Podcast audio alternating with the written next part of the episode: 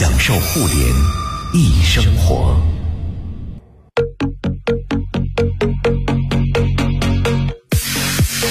享受互联易生活，这里是联谊会，大家好，我是盛博。各位下午好，我是徐冉。嗯，这周继续我们健高科技、黑科技健身系列。嗯，第一周我们和大家呢，在这个健身系列的主题节目中，和大家聊了像体脂秤啊、心率表啊这些哎科技类的产品，对。第二给大家帮什么忙？第二期节目呢，我们和大家聊的是呃智能跑步机呀、登山机呀。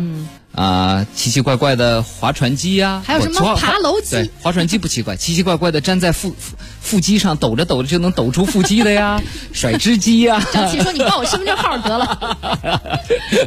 今天我们要和大家继续来说，但这个高科技啊不一定带电了。其实大家知道啊，都说三分练七分吃，对，无论是练肌肉还是练这个减肥去脂肪，可能吃非常的重要。现在吃上也出了很多的所谓的打引号的科技产品，嗯，虽然他们不带电，但都是科技产品满满啊，各种什么代餐啊，什么棒啊。什么肉什么碱呐、什么泵啊，什么粉呐、你各种各样的。试过？我我我。我我只是熟，但我确实真的因为太难吃了。嗯，我是一个对美食有追求的人，要求真的真的，我是实在是下不了口这些东西啊。所以呢，今天我们从这个角度的科技和大家一起来说一说减肥系列的第三期。吃上的高科技，嗯，今天请来的还是我们的老朋友，生命会运动医学中心的主理人、知名明星教练黄正轩，欢迎正轩，你好。Hello，大家好。哎，好的啊，这个大家在减肥上啊，都吃了些什么东西？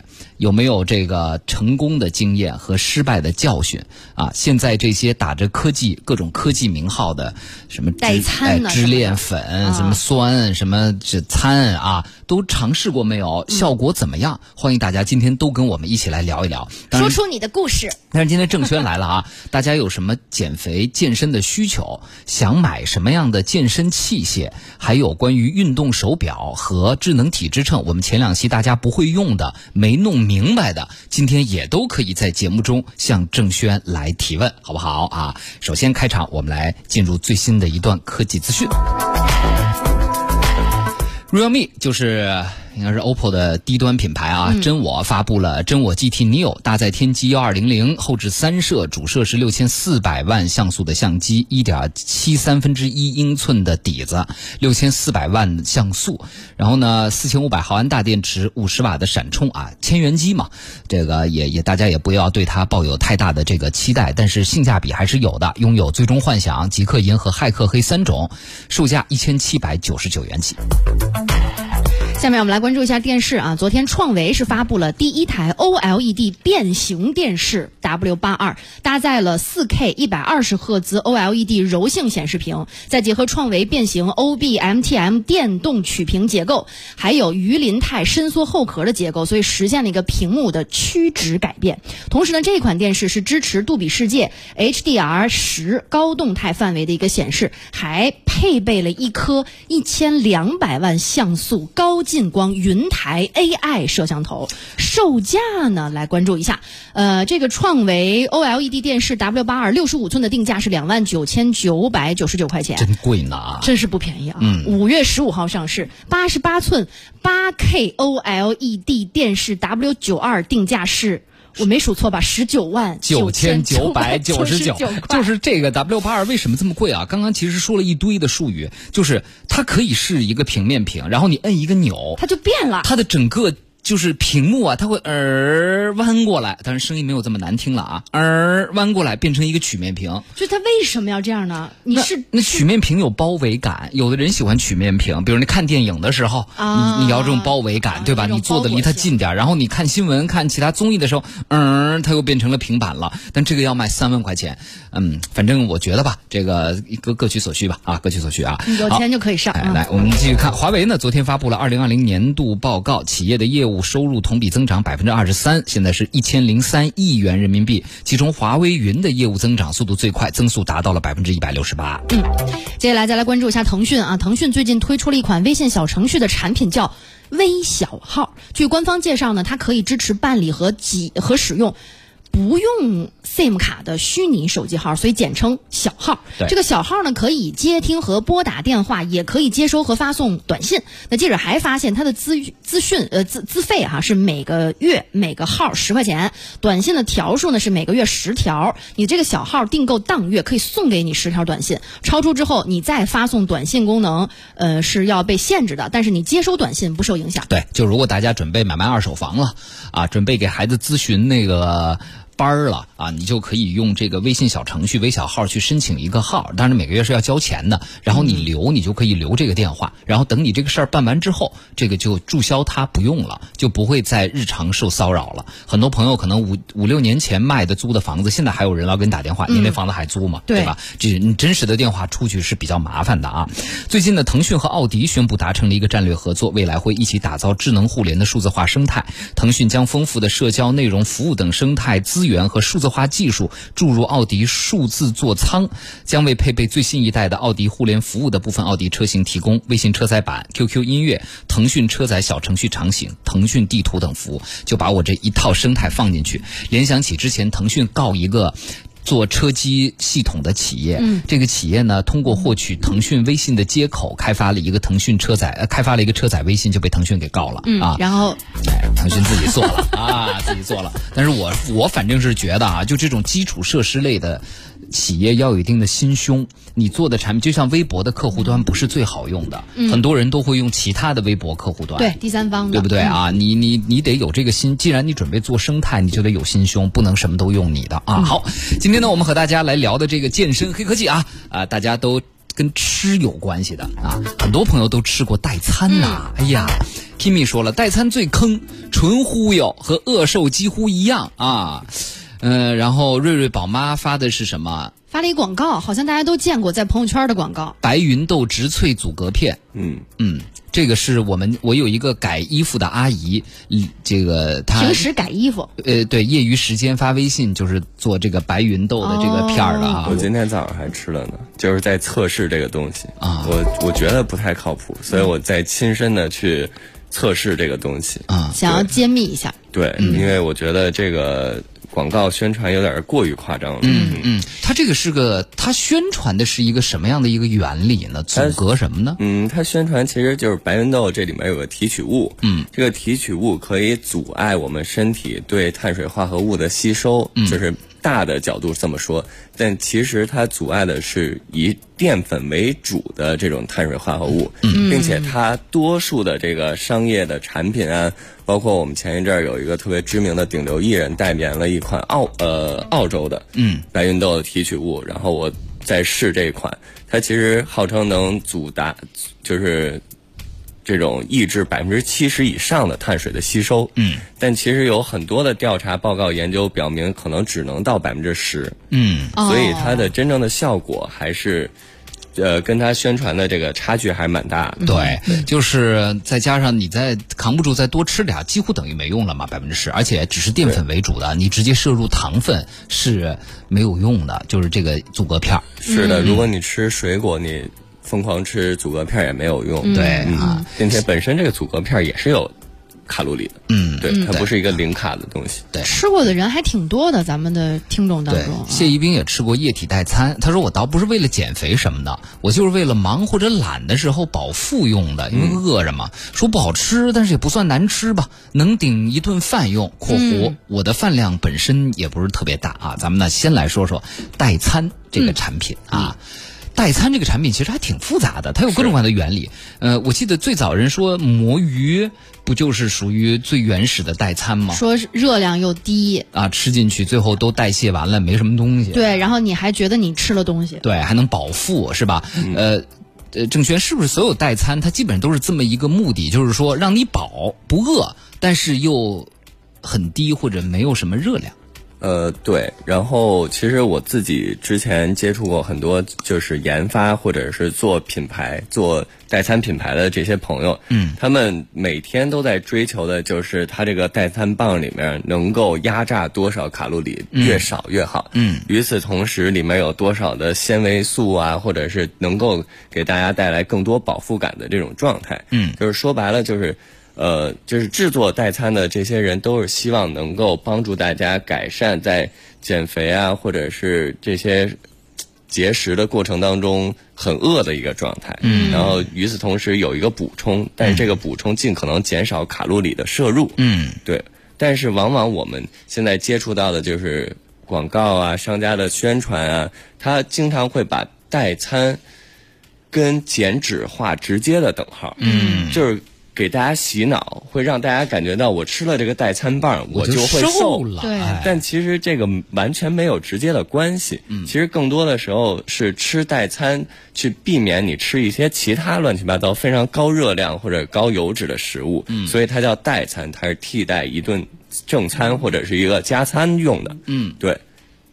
所以，其实对于大家来说啊，就是第一要明确这个问题，就是第一吃代餐跟瘦没有关系，瘦是需要有好多因素共同来决定的对的。，不是说越吃代餐你就可以越减重。对，而且代餐呢，刚刚郑轩也说了，其实它就主要靠里边的一些跟膳食纤维似的东西对去让你饱腹，嗯，对吧？然后呢，它会帮助你排泄。哎，然后尽量找膳食纤维多的。嗯然后呢，代餐其实也分吧，有一些就是纯饱腹，有一些现在还有比如说蛋白质含量会多，一根代餐里边一个一瓶里边二三十克蛋白质，但这个是不是那种不做运动的人就这么一瓶一瓶的喝，其实对肾脏负担也挺重的。嗯呃，其实无论是碳水化合物也好，蛋白质也好，还是脂肪也好，都是有卡路里的。嗯，那它蛋白质的卡路里也是能够使你长胖的。嗯，所以不是千万要避免一点，就是觉得这个蛋就是蛋白棒也好，代餐棒也好，它卡路里低，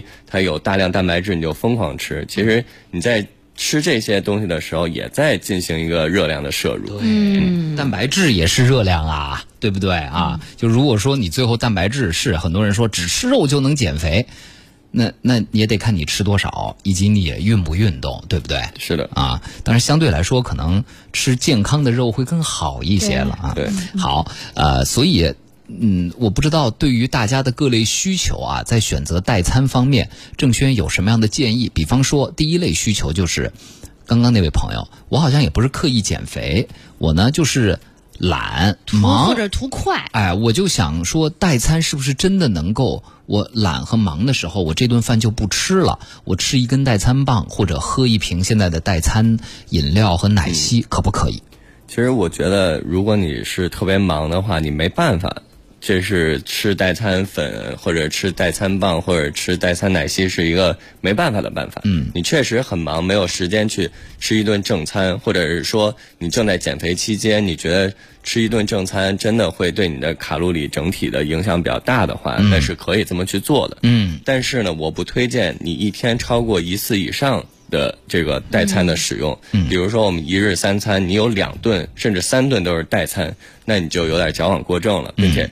其实代餐里面的，即使它已经有一些营养了，但是仍然它会缺少一些我们身体当中必须的这些微量元素啊，或者一些营养。嗯，对，这一点是要注意的。对，对，所以就是说，呃，总比不吃好，就是总比你这一顿就饿着强，嗯，要强。嗯，但是它也就是个急救招。你不能把它当成一种生活习惯。是的说我这个每天早饭、午饭来不及了，我就都吃代餐，晚上吃一顿晚饭，这是不行的，对吧？最多就是一天一顿能这么待着，而且还不能长时间，对不对？因为啊我觉得现在大家生活节奏比较快嘛，并且年轻人他都喜欢晚起，然后起床直接就赶着去上班，可能吃一个蛋白棒啊，或者是这个奶昔啊，它可以迅速的补充能量，让你一天没有那么难受，让你能坚持到中饭。这样的话就勉强还可以。嗯，虽然说他没有吃一顿好好的早餐那么健康，但是起码它比不吃强，并且对我们的肠胃有个基本的保护。嗯，好，这是纯粹懒的，还有就是真为了瘦的人，他们怎么来看待代餐这个事情呢？其实我觉得，真为了瘦的人，如果你有在动脑子去让自己瘦的话，那其实会发现这个代餐这个东西好像不是最快捷的一种方式。其实好多代餐，我最近买了那个网上特别火的那个奶昔，你仔细看看，能量挺高的，对，啊并且很多人就包括我自己，我买了那些代餐棒，我永远不会按剂量吃。我每次都会剩下，就是每次都哎过期了，剩一堆。对啊，对，最最可怕的是商家永远不会在包装上写推荐你一天吃多少，嗯，所以就会搞得有很多人他可能就一天吃三四根儿、四五根儿，或者奶昔喝两瓶儿，其实简单的算一下卡路里，其实比还不如你正餐吃饭呢，对，没准比你巨无霸的热量还要高。嗯，所以有的时候就大家可能就是被商家可能推销，导致他可能就非常信任这个商品，然后就摄入的这个比较多。嗯，这样的话过量的，代餐，对过量代餐反而不会让你瘦下来。嗯对，所以对于减脂人群，我觉得就是一一方面它能起到作用，就是你特别馋，解个馋。另外一方面呢，就是你真的有决心去减少一顿饭的摄入，用代餐去减少你的卡路里摄入的话，这也是可以的。嗯，我一直想问，你们俩买的代餐，你们觉得好吃吗？不好吃啊，就就不好吃吧？我就没吃到过好吃的代餐。它应该也起不到解馋的作用吧。它那个甜，因为肯定不可能用糖，所以都是代糖什么的奇奇怪怪。你知道，所有的非蔗糖的代糖都有各种各样奇怪的味道，味对有的发苦，有的有一种，比如说什么香草或者什么，就反正就啊嗯吃不下去。所以无糖可乐特别难喝。但是我特别爱喝无糖可乐，就是我就是你习惯了，你就对这种东西习惯了这个味道了，对 对吧？，你就对这种东西可能有点成瘾的这种状态。啊，对，所以就是减肥人群啊，要慎重对待代餐，有可能你吃不对的话，你会还不如正经去吃一顿红烧肉呢，吃个巨无霸呢，对，对不对其实反而可能它以是以蛋白质为主的食物，并不会让你发胖特别快。对啊，呃，这就是关于减肥人。那比如说练肌肉的人啊，我天天力量训练，哎，啊选择什么样的代餐？我我跟你说，我有一个朋友，然后呢，他因为就是不太懂，然后他就买了代餐棒，然后吃吃，觉得自己怎么不瘦啊？然后后来我一看，他哪儿代餐棒？他那是能量棒，就好多人是分不清代餐棒和能量棒的，嗯的对不对啊？对，现在就是确实因为。我刚刚说，商家总是把这些代餐棒、能量棒、蛋白棒跟减肥减脂直接划等号，所以会搞得很多人他会很懵。对于其实想要减脂的人来说，你们需要去买的是代餐棒，你的目的是替代你正餐的热量，嗯，减少卡路里的摄入。假如说你正在增肌，你要做很多力量训练，你每天就希望练你的蜜桃臀，男生可能想练你的麒麟臂，嗯，那么这个时候你就要需要更多的卡路里摄入，你这时候需要补充的叫能量棒，嗯，呃，也就是我们可能传统健身大家会喜欢吃的蛋白粉类型的这种食物，它拥有着大量的蛋白质，嗯，去补充你日常就是无法。日常饮食无法提供给你的蛋白质的含量和热量，嗯，这样你才能变得更壮，你的肌肉练完了才更饱满，嗯，对。Kimi 说有没有好的能量棒推荐？骑长距离时候胶补不过来。对我们骑自行车有时候一骑都一百多公里，嗯啊，你中间是需要补给的，嗯呃，你胶还补不过来嘛？我跟你说，你骑车的时候是不是嫌胶难吃啊？对，那胶甜的呀，齁的齁的，我就骑完吃完那个，骑下一个小时的时候，嘴里一直泛酸水儿、嗯啊。对，因为骑车补充那个胶，它是一个特别高升糖的一个东西，对它是要瞬间能够把你就是跟充满了电一样，避免你在运动当中出现一些低血糖啊，或者一些肌肉的这种损伤啊、能量不够等等的状态。嗯，对。能量棒骑车的时候，其实士力架真的挺好的，嗯，巧克力巧克力味儿对它还算比较好吃，而且呢，补充能量也相对比较快一些，挺快的，对我打羽毛球、踢足球都会先吃个士力架。对对。那个士力架的广告也是这样嘛，就是没吃之前是一个林黛玉在守门员在门口，吃完了以后立刻回来了，啊打了菠菜。好，呃，点点说了，减肥还是要管住嘴吧。我早饭、午饭各一块鸡胸肉，晚上是蔬菜加一个苹果，一个月减重了二十八斤。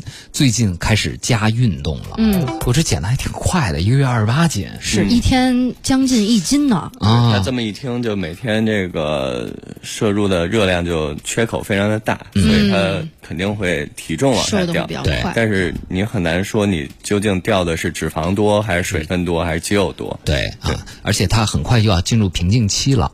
呃，因为我晚上有个嘉宾也是靠这么吃的很少就减，然后过一段时间之后他就不再往下掉了。嗯对就你这种靠少吃啊，咱们的身体是非常的聪明的。嗯，然后他就发现，哎，你怎么老吃这么少啊？哎呦，那我要少消耗点儿那我要保护自己了。你的基础代谢就开始降低，进入省电模式。对，进入一个就是省电模式、啊。这个时候呢，你就觉得你再怎么吃少，因为身体是省电模式了呀，它消耗不了了、啊，你你体重就不会降低了。嗯，来，这个东西我在淘宝上也见到过，什么生酮面包？生酮面，生酮不是只吃肉的一种？对，我见到过生酮面包和生酮饼干，都是口感不太好，其实脂肪含量也不低，比市面上的全麦面包脂肪含量高。也不知道生酮可以干啥，我买了几个尝尝。这不新鲜这是什么玩意儿啊？生酮其实简单的去理解啊，我们不今天不细说。生酮说白了就是你可以理解为大量的摄入蛋白质和脂肪而脱离碳水的一种饮食方式。嗯，那么这样呢，会在短期之内让你达到一个快速。燃烧脂肪，然后掉体重的一个状态。嗯，有些人的反馈是在短期精神提升的特别高，然后特别的快乐，然后减重效果很好。嗯，当然也有一部分人会感觉到非常的无力、非常的困倦，甚至口臭，或者是出现一些病症的一个状态。嗯，对。所以也不是适合每个人的，对吧？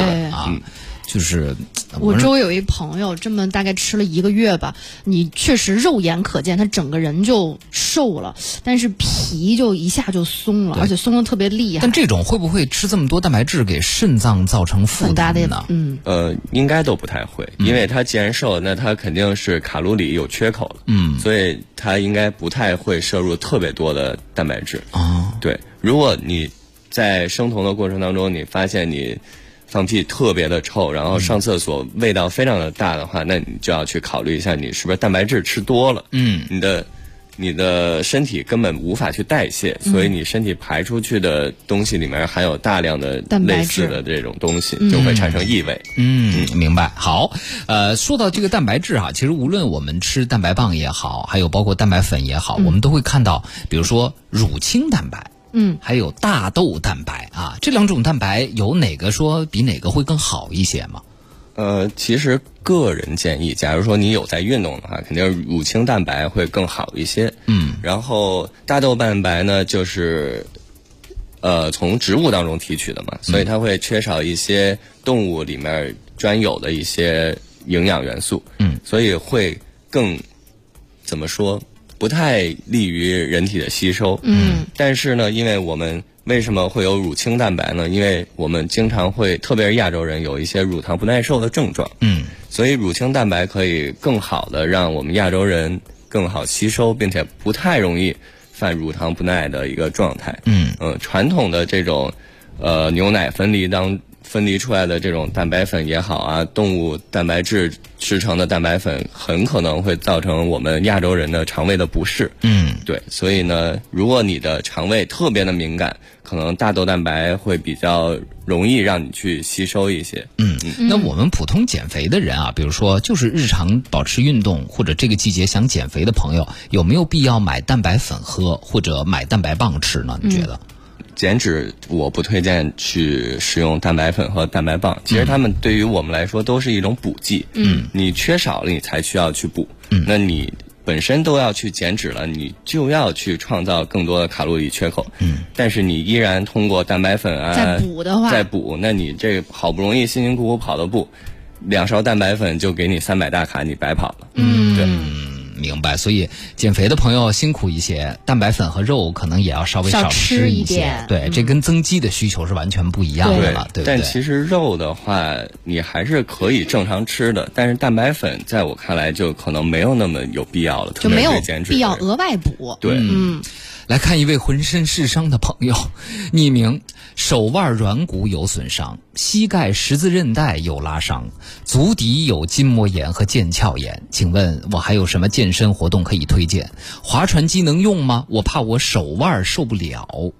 呃，首先手腕这个问题，划船机用不着太多的手腕，用手腕你就用错了。这个动作当中不太有这个手腕屈伸的动作，嗯啊，它不是我们正常的赛艇，赛艇要有压腕儿的一个状态，但是呃，我们日常生活当中接触的这种划船机是不太用到手腕的。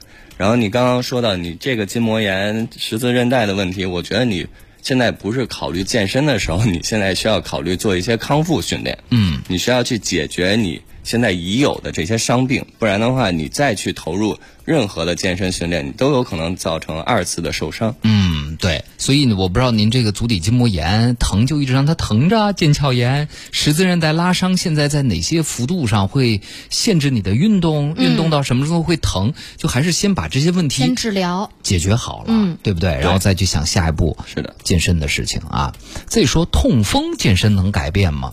哎，我就乳糖不耐，我只喝舒化奶啊。对，舒化奶对于乳糖不耐的人来说比较友好啊。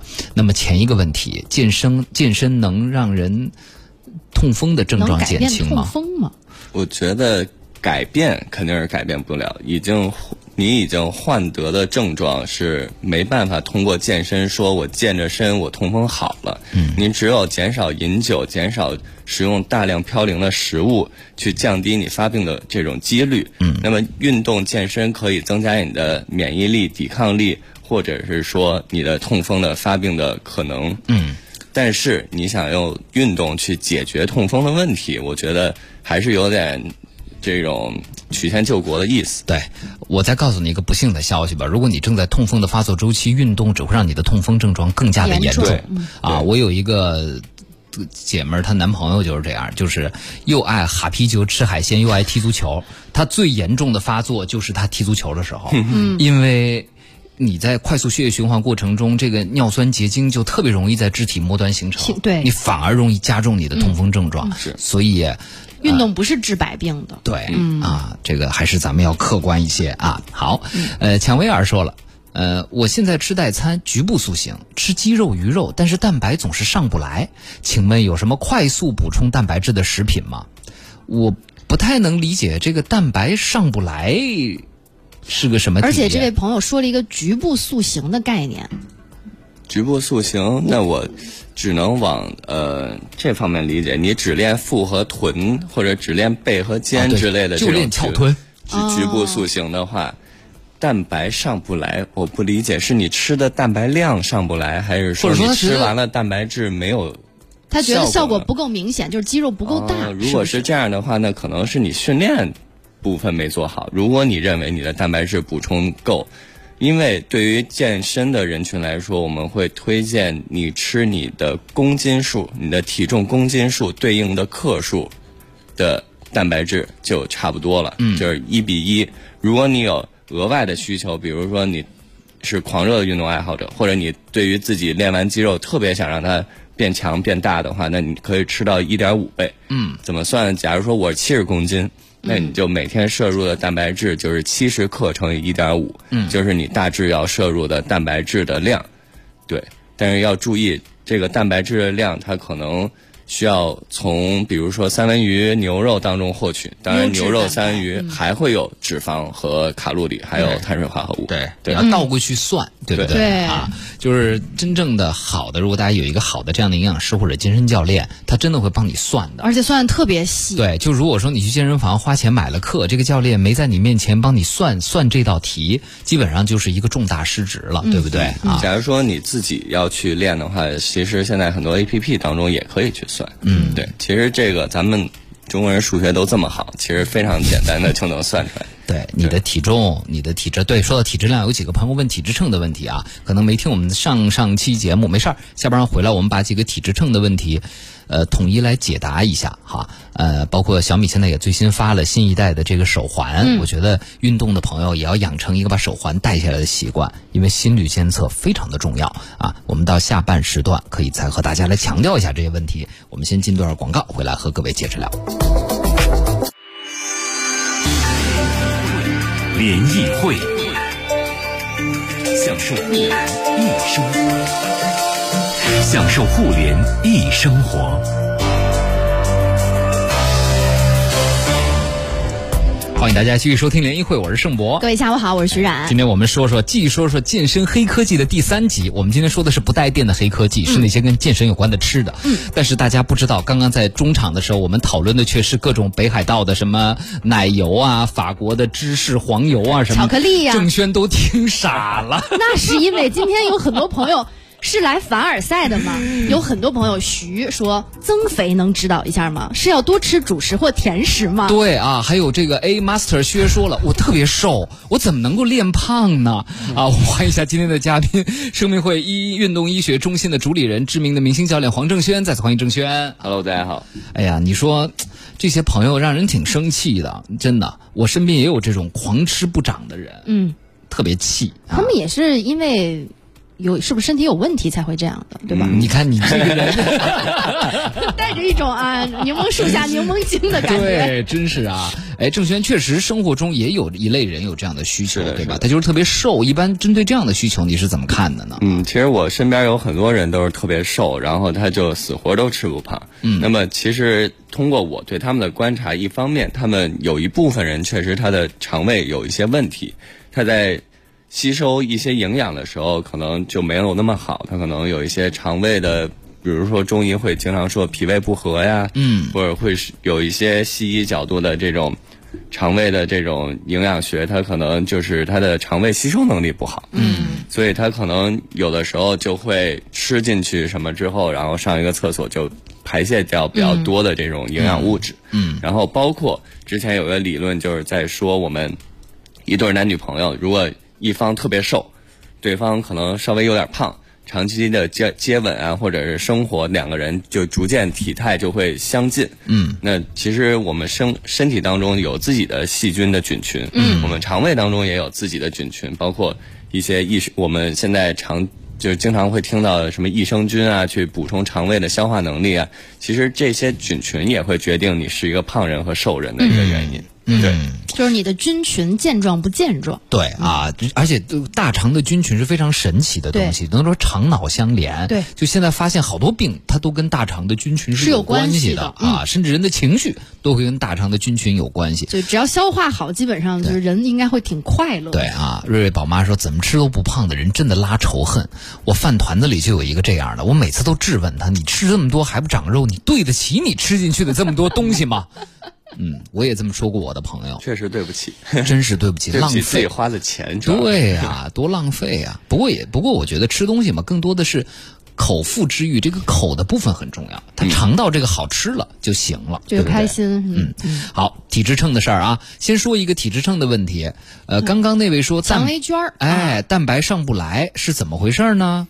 嗯，他说是我不健身，我生完孩子想减肚子，我家里有一个体脂秤，是蛋白质那一档显示老不达标。我们刚才三个人也讨论了一下，那应该是您身体当中的肌肉含量不够高。如果想补肌肉含量的话，吃蛋白质不够，您得做力量训练，是吧，对郑璇？对，因为是这样，通常来说，我们体脂症的蛋白质缺少的那一项，通常都反映着咱们的骨骼肌的状态。你去对比一下你的秤上的显示，通常来说，你的肌肉含量或者骨骼肌的含量会非常的低，所以你的蛋白质那一行也会显得非常的低。嗯，假如说你要去增加这一部分的话，那首先除了补充蛋白质以外，你还要去进行一些力量训练，不然的话，身体就算摄入了很多蛋白质，你没有足够的力量训练，也很难去吸收，因为蛋白质是我们人类身体合成的最重要的一个元素之一。如果你身体没有一些运动的话，你就在那儿圈着，可能吃多少蛋白质对于你来说，可能吸收的这种比例也不会特别的高。反而可能还是负担。对，反而可能会造成一些脏器的压力。嗯，对。现在体脂秤上还有一项读数叫水合成分，可能不同的体脂秤大概名儿叫的不一样吧，大概就是说明你身体当中的水分含量。我发现这个数值跟肌肉含量也多多少少有些关，系，是吧？一般肌肉含量多的人含水也会比较多一些。哦，明白了。呃，就是还有几个问、呃、怎么买选购体脂秤的朋友啊，是这样的，呃，体脂秤呢，这个从几万块钱到几十块钱的都是有有的啊。如果您真的要那么精准的话呢，呃，您大概这个预算要在几千块钱，你去买那种就是像像这个 InBody，就是就算是比较专业的这种品牌，它不光是有脚踩，还有手扶的，它整体来算的。那这个家用是不是不太靠我？也觉得是，就是嗯你去健身房体测就好了。对对对，家里呢，你就买一个大概三百块钱左右的，嗯带刚刚说的骨骼肌啊、蛋白质啊、什么水分啊含量对之类的再连个 A P P 能看你的曲线的。我们第一期节目讲的就是这些东西它不会那么准，嗯但是。你要看它的趋势，对吧？对哎，你最近这段时间虽然它不准，但你看到蛋白质那条线在上升，嗯，脂肪那条线在下降，这就有意义了。嗯，而不要纠结于我昨天六十九，今天为什么是七十二？嗯，这个没有什么太大的意思，对不对啊？人早上跟晚上的体重都有可能差挺多的。哎，看一个趋势就好了啊！很多朋友说，哎，我基础代谢高，所以我吃不胖，呵呵呵。那是因为你还年轻，那再过十年试试，对不对？嗯，对我二十五岁的时候也不信这个邪。对呀，真是的。好多朋友都增肥加一来着，这些朋友先去调理一下肠胃吧啊。然后呢，有时候瘦啊，一般基础代谢高的人，他那个不是瘦，就很多人的这个瘦，他还还伴着弱，就这种情况下，他就要去先调理一下身体了，对对吧？郑轩，是的，嗯呃，并且我觉得基础代谢这个东西吧，其实我们，呃，怎么说呢？因为基础代谢其实跟我们年龄和体重有相关性。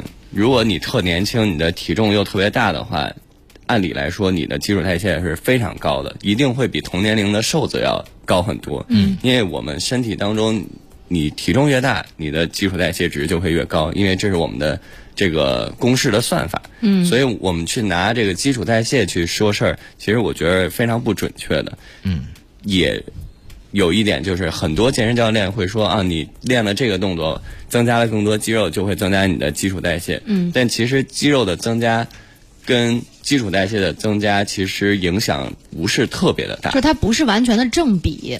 对，不是说你长了一公斤肌肉，你的基础代谢就能上涨两百、它可能只会上涨个几个数值，所以可能不会影响那么大。反而你的整体体重上去之后，你的基础代谢就会长得比较快。嗯，好啊，我们再来说一个，今天我们说的这些高科技哈，那我再说一个吧。左旋肉碱啊，这个呢也是有时候大家刷一些朋友圈啊，或者是抖音的广告，你的健身教练也好，或者一些微商会推，比如左旋肉碱的人就说，哎，你在跑步之前吃一颗，能够帮你更快的消耗脂肪。就是我跟盛博，他吃了我没吃，我们俩跑五公里，他消耗的热量就会比我多很多。呃，咱们这么比不太科学，啊因为咱俩本来就不一样。应该说，同样是你吃对和没吃跑五公里，说这个这个脂肪啊，就消耗的你吃了就会多一些。嗯这个说法有没有道理呢？郑轩？呃，我觉得就是左旋肉碱，其实在健身业界或者健身爱好者当中已经存在了非常多年了，就可能二十年了都有，所以可能这个产品是相对来说大家都比较认可的一个产品。嗯，确实是有一定效果的，当然也不是说吃了它就一定会瘦，还是要看你的运动强度。嗯，它只是一种辅助的作用的产品。假如说你训练的消耗越多，那当然左旋帮助你就会越多。但是你可能训练的强度非常的低，你就干吃左旋，它也不会对你有太大影响。嗯，好，这个呃就是就是今天说了这么多，就是什么东西都离不开运动，对，就是说它它是个锦上添花的东西。对你得先有块锦，然后上面才能添得了花。嗯你要说您这个这块锦就是你一个基础的达标的运动量，如果这个没有的话，那你那些花儿都都是白扯。是的，然后我们一定要注意自己的这个三餐，尽量还是保持有三餐的这么一个习惯。嗯，呃，不仅是对你身体的照顾，还是对你肠胃的照顾。嗯对。对，然后呢，我们对于亚洲人来说，或者中国人来说，我们有自己的膳食金字塔，有适合我们自己的这种食物成这个营养的配比。那么肯定还是我们的主食谷物类的作为我们金字塔的最基底，你也是每天摄入它会最多的一种种类。其次是我们的一些蔬菜、一些蛋白质，再其次是我们的油盐酱醋和脂肪。嗯，如果我们在尝试破坏这个金字塔的话，可能会有一些减肥减脂的效果，但一定破坏了这个金字塔，就会对我们的健康有一定的影响。嗯，但是这个影响就取决于你是，就是接触这种新的饮食法是有多么的，怎么说，就是强度。嗯对，假如说你今天是一个正常三餐的人。第二天就变成一个强烈的生酮爱好者，嗯你就只吃肉和油脂，那你坚持一段时间，你身体绝对会出问题。嗯所以无论是你怎么去改变你的饮食方式，你都应该循序渐进的去变化。想起来给猫换粮了。给，猫换粮就是第一天换百分之十，第二天换百分之二十，七天把新品种的粮替换成旧品种的粮。其实人也是这个样子，对，不你要循序渐进才行。哎，好，我们进段牛栏山的广告啊，回来之后，但刚刚郑轩说的问题，很多朋友在问呢，不是说不吃米饭吗？为什么还要吃谷物呢？啊对，，就是有很多大家在减肥过程当中的一些固有的常识，到底对不对？对啊，我们进一一小段广告。联谊会，享受互联易生活，享受互联易生活。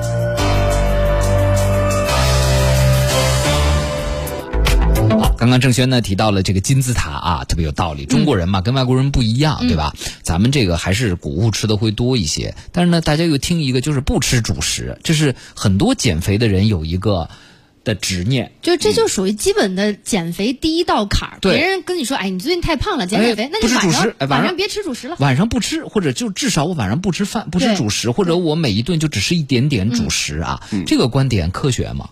呃，首先你要去减肥的话，那你首先要看你自己的金字塔是否合理。嗯，我们常常会发现有很多人觉得自己吃的特健康，但是当让我当我们让他回忆他这两天饮食的三餐的一个排列的话，我们会发现这个人基本上百分之九十都是碳水化合物的摄入，他可能每天摄入两千大卡，他可能一千八百大卡都是来源于碳水化合物。嗯，举个例子，比如说我们特别多北京人爱吃北京菜，中午来一个炸酱面，嗯。再配一个炒肝儿，嗯。那基本上都是碳水化合物提供的热量来源，嗯。所以本身这个金字塔就不合理。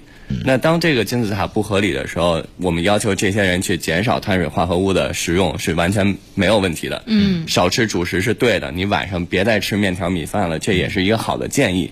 但是，假如说你是一个正常饮食的人，你的金字塔相对比较正常，你也是大概的比例是百分之五十的碳水，百分之四十的蛋白质和纤维素，百分之十的油脂的话，那对于这类人来说，其实他的饮食相对比较健康。嗯，如果要去减脂的话，那只是适当的减少一些我们的碳水化合物的摄入，或者是减少卡路里总量的摄入就可以了。嗯温旭说了，嗯，有个叫赛尼可的药品，这个我们没听你们说过，这个你们了解吗？是那个吃完就喷油的那个吗？赛尼可我不知道，可能是那个品牌的名字啊。那么一般喷油或者叫排油丸的那个东西叫奥利司他。哎，对，奥利司他对，它是一个怎么说医药，它是一个药。嗯然后呢，医药界认为它是就是都比较承认的一个药。赛尼可就是奥利司他，我查了一下啊，它是那它是奥利司他的商品名。哦，嗯，所以就是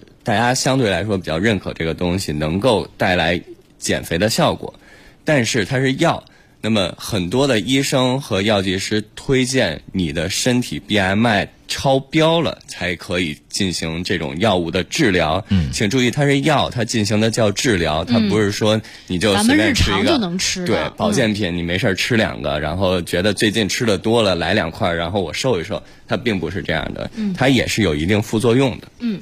就是比如说，呃，这个这个东西啊，我周围有朋友吃过，吃完之后就是他那个不受控制，你知道吗？就是嗯你不能随便相信你一个放出来的屁，他就带着就出来了啊，这是特别恐怖的。难过呀第二个，第二个我要说的是严重的，就是吃这个东西减肥是一个两害相倾取其轻的。我听。消化科医生说过，你长期让油脂在你的肠道内不消化，进入你的最后的结肠和直肠，会增加结肠和直肠癌变的风险。嗯嗯啊，会增加结肠和直肠癌变的风险。对，就那东西不应该出现在那儿，。所以那那是那些已经胖的就已经进入生理疾病的状态的人，没办法，他要快速的减，他吃这个东西。正常朋友，我觉得大家买这种东西吃的时候，真的要好好的掂量掂量。嗯，要看看是不是医生给你开了，不是大夫开的，我觉得咱自己就别别真的别别瞎吃啊。。对啊，我觉得还有一个问题也是大家比较关注的，就是很多人会觉得我吃饭想要吃的干净一些，我就水煮，嗯，就水煮一切，什么水煮鸡胸肉、水煮西兰花，我相信这些大家在各种短视频平台都看过，这靠谱吗？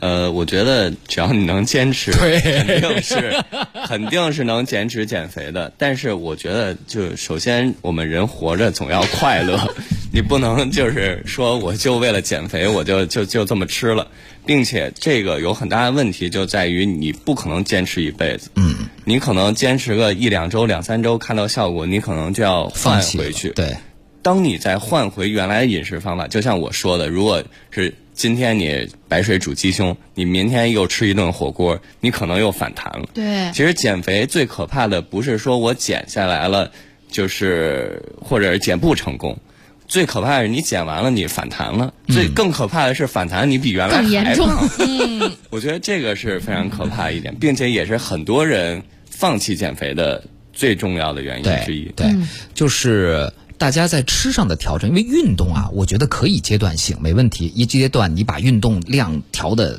在你身体可承受的范围内特别大，嗯，但是吃这个东西，我真的觉得大家不要跟你的日常饮食有太大的差异，因为这样的话，它真的是很难坚持。而且，除非你能有你是这种有毅力的人，我从这现在开始，我这辈子我要就朝这个方向吃了、o k 没问题。就像郑轩说的，我就吃仨月，我再回来了，那真的太痛苦了，对。太痛苦了。对啊，就是嗯、呃，不要太可真。我之前看一个视频嘛，一个教练就把各种奇怪的东西，牛油果、鸡胸肉什么的放在一起就打打打是吗完喝打成汁儿特别有效果。然后底下的第一条评论被顶到头上的就是教练，我也试了一下，真的特别有效果，但是我也不想活了。就是你得要想，我们人活着，他到底是为什么，对不对？就是。人活着就是要开心嘛。对啊，你要做让你自己开心的事情啊。但是我跟你说，什么东西都拿干辣椒、葱姜蒜、这个胡椒面炒一炒，其实也不太靠谱，因为是不是调料也会增加热量？对，调料也会增加热量，并且当你在炒这些东西的时候，你肯定会放油吧？对，对，你就你不稀罕自己身体，你稀罕那锅你也得放油，对对吧？对 那你油和这些调料的配合，就会加重这些热量的产生。嗯，没错啊。好多朋友说产后减肥的问题，今天来不及了，哪天咱们还可以真的专门聊聊这个话题呃可以啊，好不好啊？呃，所以呢，今天我们从科技的角度来聊吃，就现在这些科技产品很多，呃，代餐奶昔也好，各种棒也好，粉也好啊，再听大家，它真的是一个锦上添花的东西。是的，广告里会极力渲染这种直接联系，哎，吃了瘦了，用了瘦了。但其实事实远远没有这么简单。中间的桥梁还需要咱们自己给它补上。哎，没错啊。好，再次感谢郑轩，谢谢，谢谢接下来是一路畅通，我是盛博，我是徐冉明，儿见了各位。